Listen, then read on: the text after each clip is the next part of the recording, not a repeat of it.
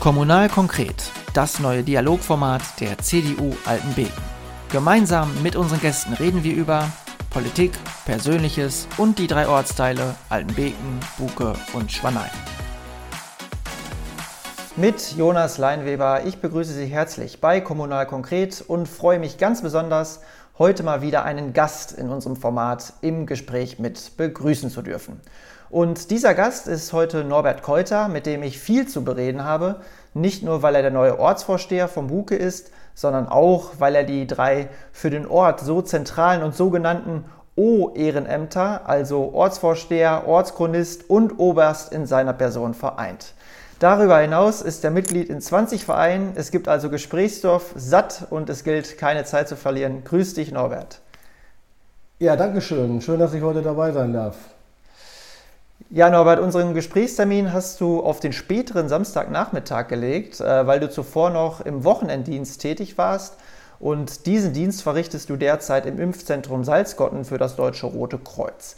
Es gibt wohl ähm, kaum Jobs, die in dieser äh, Pandemiezeit sinnvoller und sinnstiftender sind als deiner aktuell. Äh, und weil uns dieses Thema ja momentan alle so berührt und auch beschäftigt, ähm, gib uns gerne mal einen kleinen Einblick in deine Tätigkeiten und einen Eindruck von der Lage vor Ort. Ähm, für was genau bist du derzeit zuständig und kannst du uns bestätigen, dass gerade fleißig die Ärmel hochgekrempelt werden und geimpft wird, was das Zeug hält, beziehungsweise was das Zeug hergibt, muss man ja fairerweise sagen. Ja, also ich kann berichten, dass pro Tag im Schnitt, ich habe heute noch mit dem Chef gesprochen, rund 1200 Leute geimpft werden und das läuft reibungslos. Es gibt immer einige Leute, denen es nicht schnell genug geht, aber in der Regel sind die Leute sehr zufrieden mit der Organisation. Ich bin in der Organisation tätig im Bereich der Aufklärung. Das bedeutet, wir helfen den Leuten beim Ausfüllen der Anträge, stellen den Kontakt mit den Ärzten her, versuchen Termine auf die Reihe zu bringen und äh, wir versuchen einen reibungslosen Ablauf auf die Reihe zu bringen. Und ich denke, man kann mit Fug und Recht sagen, dass uns das allen im Team gut gelingt. Wir sind auf jeden Fall stolz, dass wir helfen können. Es ist eine Ganz wichtige Sache und ich denke, das ganze Team in Salzgotten verdient ein Lob und ich freue mich, dass ich dabei sein darf und da mithelfen kann. Mhm. Also ist es ein besonders sinnstiftendes Gefühl und Erleben als Helfer bei der Pandemiebekämpfung, also in vorderster Reihe momentan eigentlich dabei zu sein. Und ähm, ja, ich denke, man kann ja wirklich sagen, äh, dass man einen großen Dienst für die Gesellschaft leistet, oder? Also sinnvoller kann eine Arbeit ja, wie gesagt, derzeit kaum sein. Also ich persönlich bin auch sehr stolz, dass ich da mitarbeiten darf. Es macht mir sehr viel Spaß, gerade wenn man älteren Leuten helfen kann und äh, eine gewisse Dankbarkeit verspürt. Und wenn die alte Oma dann sagt, Junge, das hast du aber fein gemacht, du hast uns fein geholfen, dann ist man stolz und ich mache es sehr gerne. Und ähm, wie gesagt, es macht Spaß und ich halte die Aufgabe für sehr sinnvoll. Wie bist du an den Job gekommen? Ja, wie bin ich an den Job gekommen? Ich war eigentlich, ist ja bekannt, ich hatte die Tankstelle in Schwanei und äh, habe mich dort zurückgezogen und habe mich um die Fahrzeuge beim Deutschen Roten Kreuz in Paderborn gekümmert. Und dann kam kurz vor Weihnachten die Anfrage, ob ich nicht mithelfen könnte. Und es wurde eine zeitnahe Entscheidung gewünscht. Ich habe eine halbe Stunde überlegt, ohne meine Familie zu fragen und habe mich da gemeldet und äh, macht wirklich Spaß und wir schauen mal, wie weit wir kommen. Heute lag die Quote Nordrhein-Westfalen weit bei 22 Prozent. Ich denke, das ist ausbaufähig und die Impfstoffmengen sind vorrätig und das geht zügig dran lang. Als ich gehört habe, Norbert, äh, dass du jetzt im Impfzentrum tätig bist, habe ich ironischerweise gedacht, eigentlich machst du genau da weiter, wo du nach 20 Jahren an deiner Tankstelle in Schwanei aufgehört hast. Also du sorgst dafür, dass die Leute an ihrem so dringend benötigten Stoff kommen und vollbetankt wieder nach Hause fahren können, oder? Ja, das stimmt. Ich habe mich sogar in der ersten Zeit einige Male versprochen und habe immer vom Kraftstoff gesprochen, obwohl ich doch den Impfstoff meinte. Aber ähm, ja, es macht wirklich Freude, bei den Leuten zu sehen, es geht voran und äh, wenn man helfen kann. Gibt es da wirklich Parallelen äh, bei, den, bei den beiden Jobs, die ja eigentlich sehr unterschiedlich sind? Äh, für mich gibt es die Parallele, ich kann mich mit den Leuten unterhalten, was ich hier besonders an der Tankstelle sehr, sehr gerne gemacht habe und die Möglichkeit habe ich dort auch. Und äh, ich freue mich immer besonders und den Fall hatte ich heute wieder, wenn ich viele aus Schwanei und aus Bug und Altenbeken treffe, mit denen dann kann man dann kurz mal sprechen und ähm, alle waren zufrieden. Mein Eindruck. Wo ist denn die Stimmung äh, und der Gemütszustand der Kunden in Anführungsstrichen besser, an der Tankstelle oder im Impfzentrum? Also ich würde sagen, da gibt es kaum einen Unterschied. Gerade bei den älteren Mitbürgern, Ü80 würde ich mal sagen, war eine völlige Zufriedenheit da, was auch ähm, sichtlichen Ausdruck bei den Leuten fand. Und ähm, ich kann das vergleichen mit der Tankstelle. Wenn man jemanden vernünftig bedient, mit ihm ein vernünftiges Gespräch führt, bekommt man eine vernünftige Antwort und ähm, die Freundlichkeit zahlt sich immer wieder aus. Ähm, mit der Tankstelle haben wir schon eine lange und ich denke auch prägende Lebens- und Arbeitsphase von dir angesprochen. Ähm, aber beginnen wir vielleicht mal ganz vorne. Ähm, du bist 1963 geboren, in Buke aufgewachsen und zur Grundschule gegangen, bist dann weiterführend an die Realschule Bad Triburg gewechselt, hast dort deinen Abschluss gemacht und hast dann von 1979 bis 1982 deine Ausbildung bei Opel Humborg als Kfz-Mechaniker gemacht. Ähm, wie kam es zu diesem Beruf, in dem du dich ähm, später auch noch zum Meister hast weiterbilden lassen? War es eine leidenschaftliche Berufung oder doch eher eine pragmatische Berufswahl? Wenn ich das kurz erklären darf, dann wird der eine oder andere schmunzeln. Von meinem Elternhaus konnte ich aus dem Küchenfenster immer direkt auf die Tankstelle an der B64 sehen. Und in jungen Jahren durften wir als Burschen schon mal oben bei Jackie, so wurde er genannt, Johannes Tofall, mithelfen. Und das hat mir so gut gefallen. Und ja, wie bin ich nach Schwanei gekommen? Mein Vater hatte von mir den Auftrag bekommen, wenn man das so sagen darf, äh, ein paar Reifen aufziehen zu lassen. Ich hatte zu Hause in der Garage schon mal gearbeitet. Er kam wieder und sagte, Mensch, Nübels Bernhard, Bernhard Dierichs, sucht einen Nachfolger. Ich habe mich da gemeldet und habe mich äußerst wohl gefühlt und habe in der Familie Dierichs wirklich hervorragende Verpächter gefunden und wir haben ein sehr, sehr enges Verhältnis auch heute noch. Ich habe mit Agi immer noch regelmäßig Kontakt und ähm, das war mir eine völlige Herzensangelegenheit, diesen Job ausführen zu dürfen. Mir hat das sehr viel Spaß gemacht und sehr viel Freude. Zwischen Ausbildung und Meisterprüfung warst du sechs Jahre bei der Bundeswehr, also ähm, nicht nur Wehrdienst, sondern daran anschließend auch Zeitsoldat. Ähm, wie kam es zu dieser Entscheidung? Ich war ich glaube, zehn Monate oder zwölf Monate Wehrdienstleistender ab Januar 1983 und da war die Autokrise. Ich habe mich dann bei meinem alten Arbeitgeber Bernhard Humburg erkundigt, wie es denn aussieht, ob ich dann nachher wieder anfangen kann. Und da sagte er mir, Junge, bleib bei der Bundeswehr, es sieht im Moment mau aus. Und dann habe ich mich dort bei der Bundeswehr beworben, war dort in der Instandsetzung für Radfahrzeuge tätig, habe mich bei der Bundeswehr weitergebildet und nach der Bundeswehrzeit habe ich dann den Meister beendet. Mhm. Also es war dann ähm, Ölpreiskrise sozusagen. Genau, dann, da war ähm, die Krise in der Autoindustrie, ja, ja. die Kraftstoffpreise explodierten und ähm, die Autoindustrie hatte schwer zu kämpfen. Im Nachhinein muss ich sagen, habe ich das, denke ich, hoffe ich, so richtig gemacht. Und ähm, die Bundeswehr hat ja schließlich auch einen Teil dazu beigetragen, dass sich die Finanzierung der Meisterprüfung auf die Reihe bekam. Mhm. Es gibt die einen, die sagen, meine Zeit bei der Bundeswehr kann man getrost aus meinem Lebenslauf streichen. Es gibt die anderen, die sagen, das war für mich eine sehr prägende, erkenntnisreiche und auch lehrreiche Zeit. Zu welchem Lager würdest du dich zählen? Also ich zähle mich auf jeden Fall zu den Leuten, die das als lehrreiche Zeit betrachten und eine großartige Zeit. Also was man da erlebt hat, das war schon beeindruckend. Und ähm, wenn ich nur an die Vorgesetzten denke, da habe ich großes Glück gehabt, dass ich einen sehr, sehr guten Chef in der Werkstatt hatte. Und wir haben auch nach der Bundeswehrzeit noch lange Kontakt gehabt. Und ich hatte ihn, wenn ich das so kurz noch sagen darf, eingeladen im Jahr 1999, wo ich Schützenkönig war, zum Schützenfrühstück. Und ähm, er rief mich dann morgens an. Er war krebskrank und konnte nicht kommen. Aber es war immer eine tolle Zeit und diesen Mann werde ich nie vergessen. Ich bin ihm sehr dankbar. Ähm, nach der Kfz-Mechaniker-Ausbildung, Bundeswehrzeit und Meisterprüfung, das ist ja die richtige Reihenfolge. Genau. Ähm, kommen wir zurück zu dem Lebensabschnitt, bei dem wir vorhin schon waren und äh, als den äh, dich die meisten hier in der Gemeinde, denke ich, auch kennen, als Besitzer der Tankstelle in äh, Schwanei. Ähm, ja, offiziell hast du die Tanke, um es mal jugendsprachlich zu sagen, im Jahr 1989 übernommen. Ähm, wie es dazu kam, hast du uns ja gerade schon äh, berichtet. Ja. Ähm, und ich denke mal, eine Tankstelle ist ja nicht nur ein pragmatischer Ort der Vollbetankung, sondern ein sozialer Raum. In Großstädten vielleicht noch ganz anders als auf dem Dorf. Aber ich könnte mir sehr gut vorstellen, dass man dort sehr viel über Menschen lernt, wie sie sich verhalten, wie sie ihren Alltag verrichten, wie sie reden, wie sie zahlen, wie sie beim Süßigkeitenregal, äh, was ganz mies vor der Kasse steht, schwach werden, äh, ob sie Beefy oder Kaugummi nehmen. Ähm, und diese Liste würde ich ähm, noch unendlich weiter fortführen können. Ähm, was hast du dir in all den Jahren für ein Bild von deinen Kunden gemacht? Ein äußerst positives. Ich habe sehr, sehr viele Leute kennen dürfen. Und es war immer erstaunlich, mit welcher Konstanz die Leute kamen. Das hat mich immer überrascht. Und da war ich mir immer sicher, die tanken nur bei uns. Und es äh, war dann auch eine große Freude, wenn man die Leute dann immer wieder gesehen hat. Und äh, ja, das Kundenverhalten der Kunden war eigentlich immer konstant gleich. Äh, ich habe sehr viele Leute kennenlernen dürfen und äh, es hat äußerst Spaß gemacht. Es gab Leute, die hatten ihren eigenen Parkplatz dort. Ich erinnere mich da an eine Geschichte.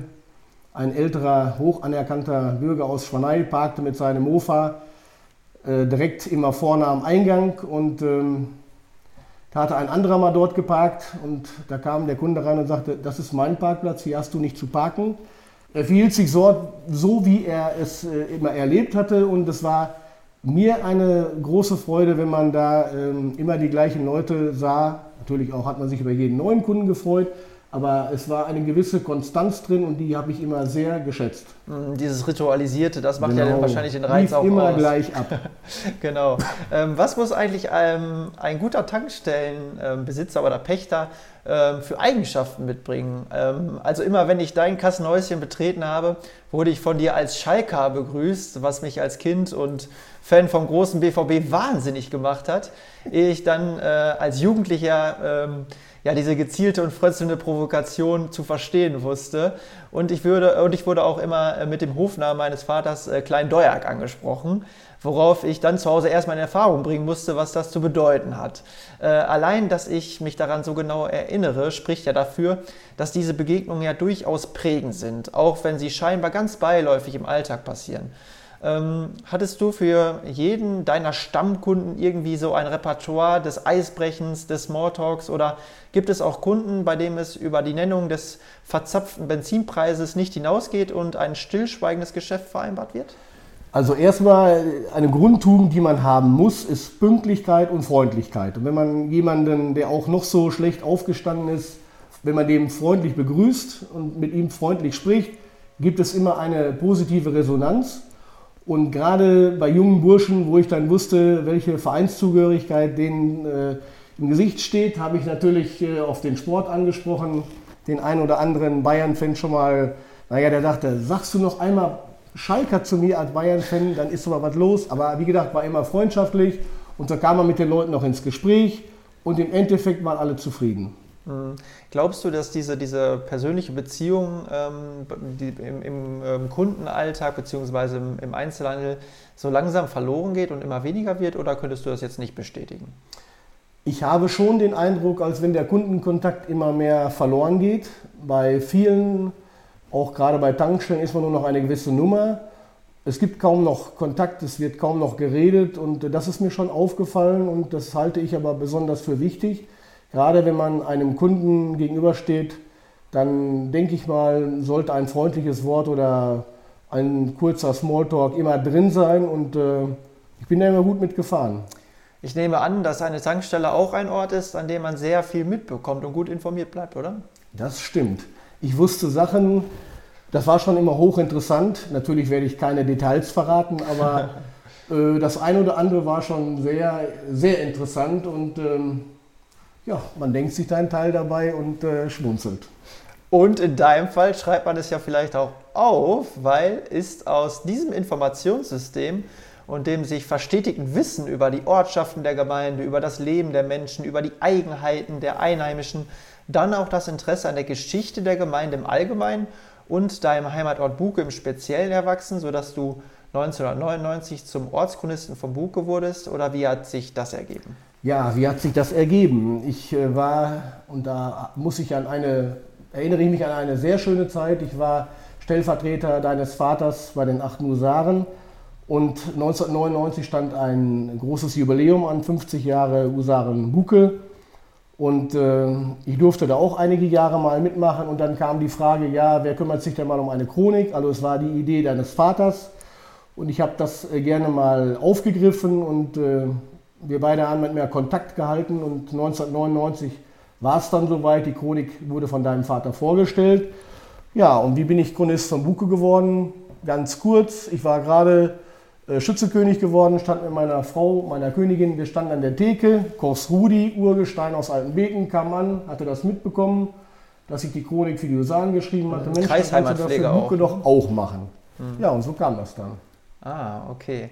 Ähm, das Interesse an Geschichte ist natürlich etwas, was wir beide gemein haben, mit zugegeben einen großen Unterschied. Ähm, ich habe es ja sogar zu meinem Beruf gemacht. Und äh, was ich mich gefragt habe, als ich äh, einmal einen Blick in deine Ortschroniken geworfen habe, ähm, du arbeitest ja mittlerweile an deiner 23. und das sind wirklich beeindruckende und mit viel Liebe und Akribie gestaltete Werke, ist die Frage, ähm, dass wenn du heute die Wahl hättest, vielleicht die Werkstatt gegen ein Archiv, den Maulschlüssel gegen Füller und Tinte und die Hebebühne gegen einen Schreibtisch äh, einzutauschen, wie du dich dann entscheiden würdest. Also Schreibtische gibt es ja heute auch schon elektronisch höhenverstellbar. Da gibt es ja sogar bestimmte Parallelen zur Kfz-Hebebühne. Ähm, also hättest du aus heutiger Perspektive lieber diese berufliche Richtung eingeschlagen? Also ich meine, du hast ja auch schon Bücher zur Ortsgeschichte veröffentlicht oder gibt es oder ergibt sich der Zauber ähm, am Dokumentieren, am Archivieren und Publizieren auch daraus, dass es ein Hobby ist? Genau, es ist mein Hobby. Ich würde auf keinen Fall äh, die Arbeit, die ich bisher gemacht habe, getauscht haben gegen einen Fulltime-Job im äh, Chronikbereich.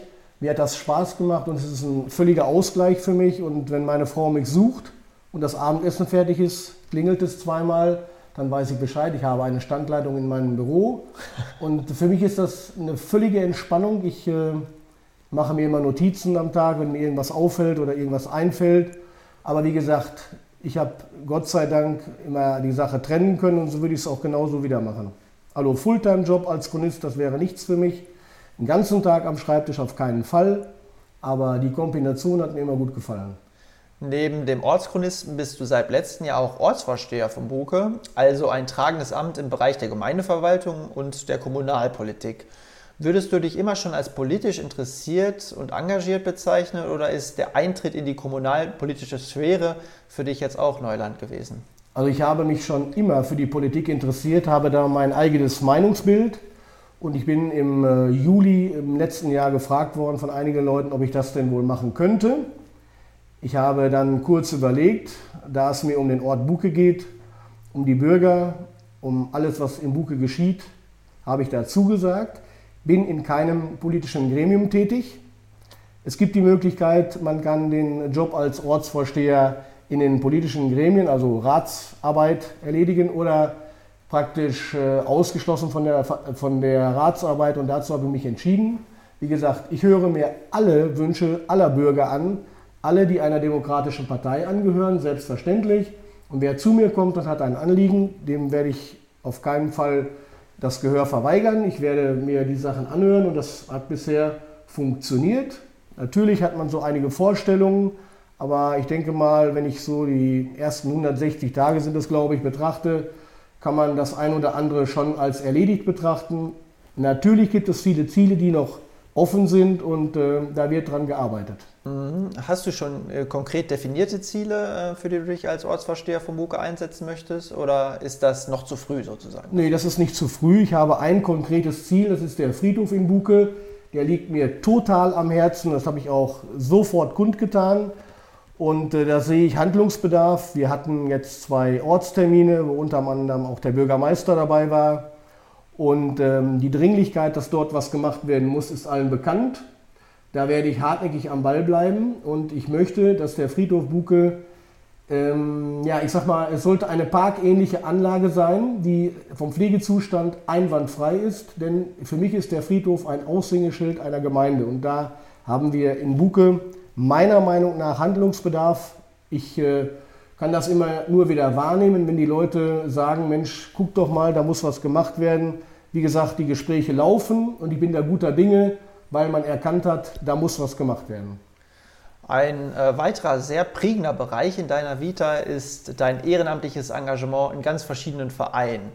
Ähm, du bist Mitglied in sage und schreibe 20 Vereinen und jetzt die entscheidende Frage, könntest du alle aus dem Kopf aufzählen oder bräuchtest du dafür deine Kontoauszüge, um zu sehen, wer so alles den Mitgliedsbeitrag einkassiert?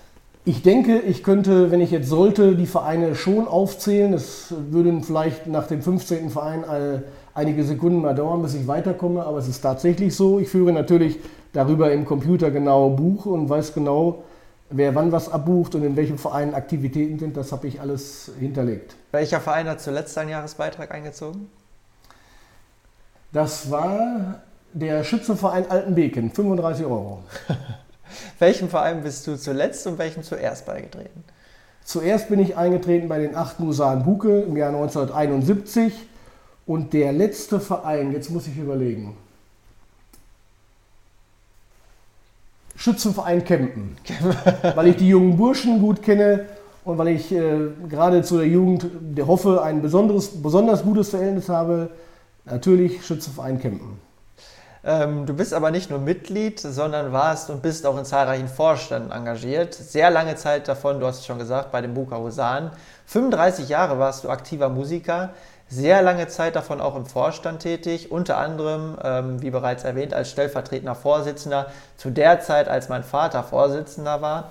Und er hat sehr häufig davon berichtet, dass es eine sehr oder dass es ein sehr loyales und kollegiales Miteinander war, ähm, was euch beide betrifft, also fernab vom ehrenamtlichen Graben und Machtkämpfen. Jetzt bin ich gespannt und jetzt ist die Gelegenheit, Norbert, über deine Sicht der Dinge zu sprechen.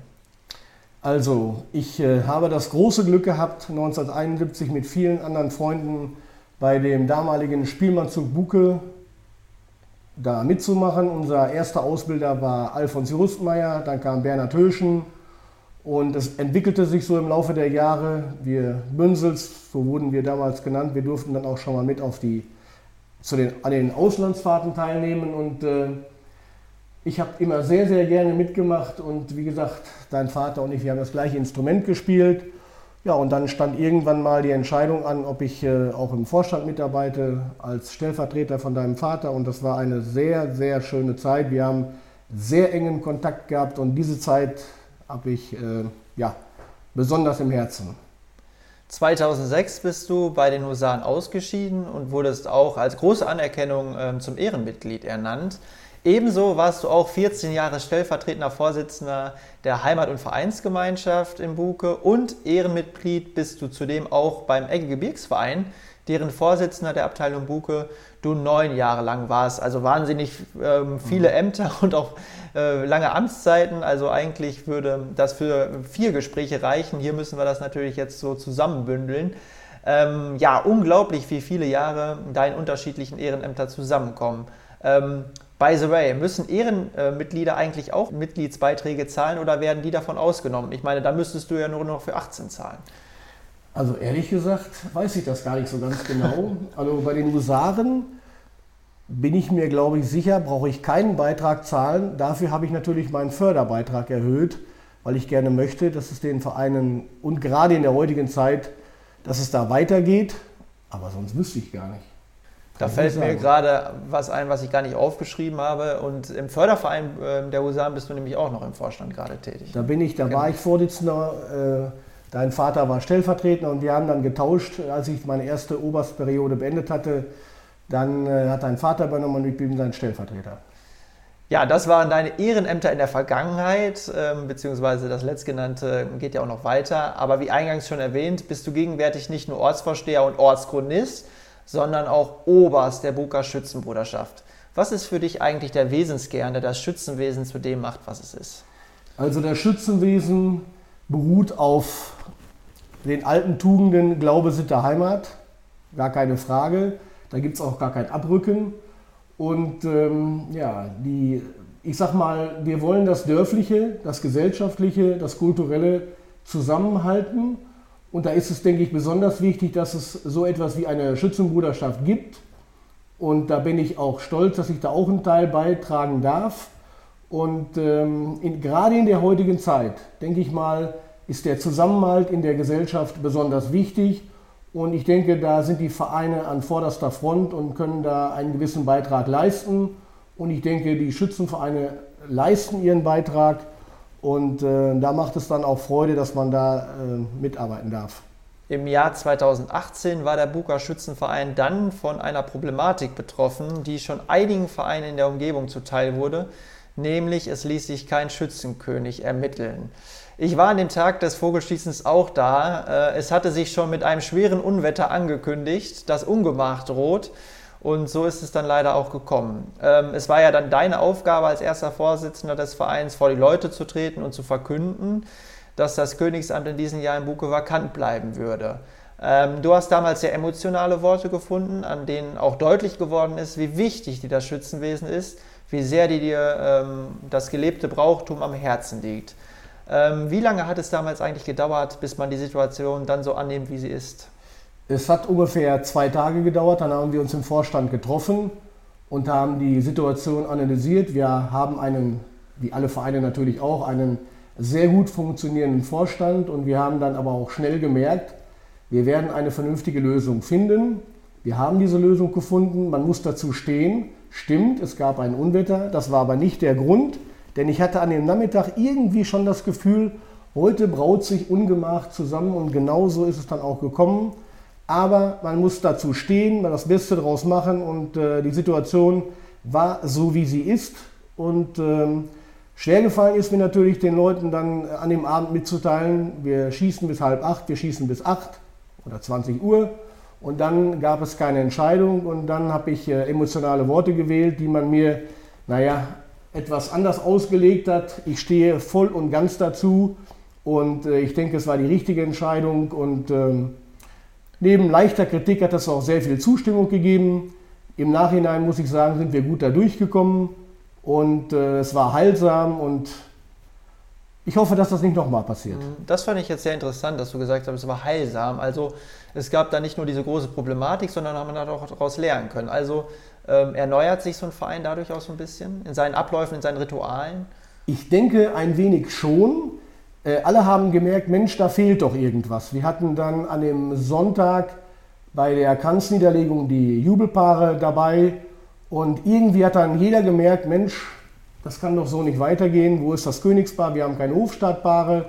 Im Nachhinein, denke ich mal, hat der ein oder andere oder ist nachdenklich geworden. Und ähm, ich denke, es wird sich so schnell nicht wiederholen. Ich hoffe es auf jeden Fall. Ähm, hattest du eigentlich auch überlegt, nochmal zu schießen, obwohl du ja schon 1999 König warst? Ich hatte da wirklich dran gedacht, aber dann habe ich mir gedacht, das wäre ein falsches Signal ich denke, ähm, man muss auch mal dazu stehen, wenn es so ist. Und in dem Fall war es so, aber ähm, ich denke, ich habe mein Pulver verschossen. Ähm, wie plant Buke derzeit in dieser schwierigen Situation das Schützenfest 2021? Natürlich äh, ist die Pandemie äh, in aller Munde. Wir äh, befinden uns in einer außerordentlichen Notsituation und jedem dürfte eigentlich klar sein, dass in diesem Jahr erneut kein Schützefest stattfinden wird. Wir haben uns natürlich auch ausgetauscht und ähm, im Vorstand fiel dann auch relativ klar die Entscheidung, im kleinen Kreis allerdings, wir haben das äh, sehr begrenzt aufgrund der Kontaktbeschränkungen. In diesem Jahr wird nichts stattfinden und wir haben uns dann mit Schwanei, mit dem Oberst Hermann Bergmann kurz geschlossen und ähm, werden Anfang der Woche eine gemeinsame Presseerklärung rausgeben, die Vorstände sind informiert, die Schützen werden informiert. Und ich denke mal, für das erste Halbjahr, wo ja nun Schwanei und Buke besonders betroffen sind, Schwanei noch etwas eher, wird kein Schützefest stattfinden. Was im zweiten Halbjahr in den Nachbargemeinden oder wie auch immer ist, kann ich nicht beurteilen. Aber die erste oder das erste Halbjahr wird auf jeden Fall nicht funktionieren. Hat natürlich Gespräche mit Bürgermeister, Landrat, wie auch immer gegeben. Und ich denke mal, da müssen wir jetzt auch durch, da kommen wir auch durch. Wichtig ist, dass wir durch die Pandemie kommen und wir langsam aber sicher die Normalität wieder zurückgewinnen. Hm. Also selbst der ähm, Schützenfestexperte schlechthin, unser Gesundheitsminister Karl-Josef Laumann, hat ja gesagt, dass er sich nicht vorstellen kann, dass es dieses Jahr Schützenfeste geben wird. Beziehungsweise man muss vielleicht sagen, Schützenfeste nicht in dem gewohnten Maße. Also es ja. wird ja auch wieder Alternativen und kreative ähm, Ausgleichsmöglichkeiten geben, aber nicht in dieser gewohnten Weise. Das äh, ja, kann in dieser Situation, glaube ich, auch niemand äh, verantworten. Ähm, ja, gut, Norbert, zum Abschluss würde ich vorschlagen, dass wir noch eine Schnellantwortrunde machen, ähm, wo du dich zwischen zwei Sachen entscheiden musst, okay? Das machen wir. Wacholder oder Korn? Oh je, ich trinke gar keinen Schnaps. Wacholder. Avia oder Shell? Avia. Werkstatt oder Schreibtisch? Beides. Fischbrötchen oder Mantaplatte? Fischbrötchen. Opel oder Mercedes? Opel. Laufen oder Radfahren? Beides. Analog oder digital? Digital. Fußball oder Handball? Fußball. Laschet oder Söder? Äh, Söder. Ja, wunderbar. Das hat sehr gut geklappt zur Premiere hier bei ähm, Kommunal Konkret, diese Schnellantwortrunde. Vielen Dank für deine spontanen und hoffentlich ausnahmslos ehrlichen Antworten. Ähm, last but not least wollen wir natürlich nicht unerwähnt lassen, dass du natürlich auch eine Familie an deiner Seite hast. Äh, mit deiner Frau Monika bist du schon seit 1987 verheiratet. Mit deinem Sohn Michael bin ich in Neunerse zur Schule gegangen. Äh, auch ein richtiger Haudegen, würde ich mal sagen. Und deine Tochter Annika. Äh, und wie könnte das Gespräch heute schön enden? Sorgt dafür, dass du in Kürze Opa genannt werden darfst. Denn sie erwartet mit ihrem Mann Nachwuchs, richtig? Also da habe ich mich sowas von äh, ja, gefreut. Das wird dann im Oktober sein. Ich hatte bei der Hochzeit von Annika und Michael dann als Brautvater kurz was sagen dürfen und ich habe dann darauf hingewiesen, ich kann Panzer fahren, Trecker, LKW, Auto, Fahrrad. Ich würde mit dem Kinderwagen fertig werden und jetzt kommt die Gelegenheit, wo ich das unter Beweis stellen kann. In Kürze wird es soweit sein. Also man kann sagen, ein weiter innerfamiliäres Amt für dich, was auf dich wartet, oder? Genau, da freue ich mich drauf. ja, Norbert, vielen lieben Dank und ähm, komm gut durch diese Zeit. Ja, danke schön. Schön, dass ich da sein durfte. Ja, liebe Hörerinnen und Hörer, das war Kommunal Konkret. Wir hören uns zur nächsten Folge, wenn Sie mögen. Bis dahin eine angenehme Zeit. Kommunal Konkret, das neue Dialogformat der CDU Altenbeken. Gemeinsam mit unseren Gästen reden wir über Politik, Persönliches und die drei Ortsteile Altenbeken, Buke und Schwanein.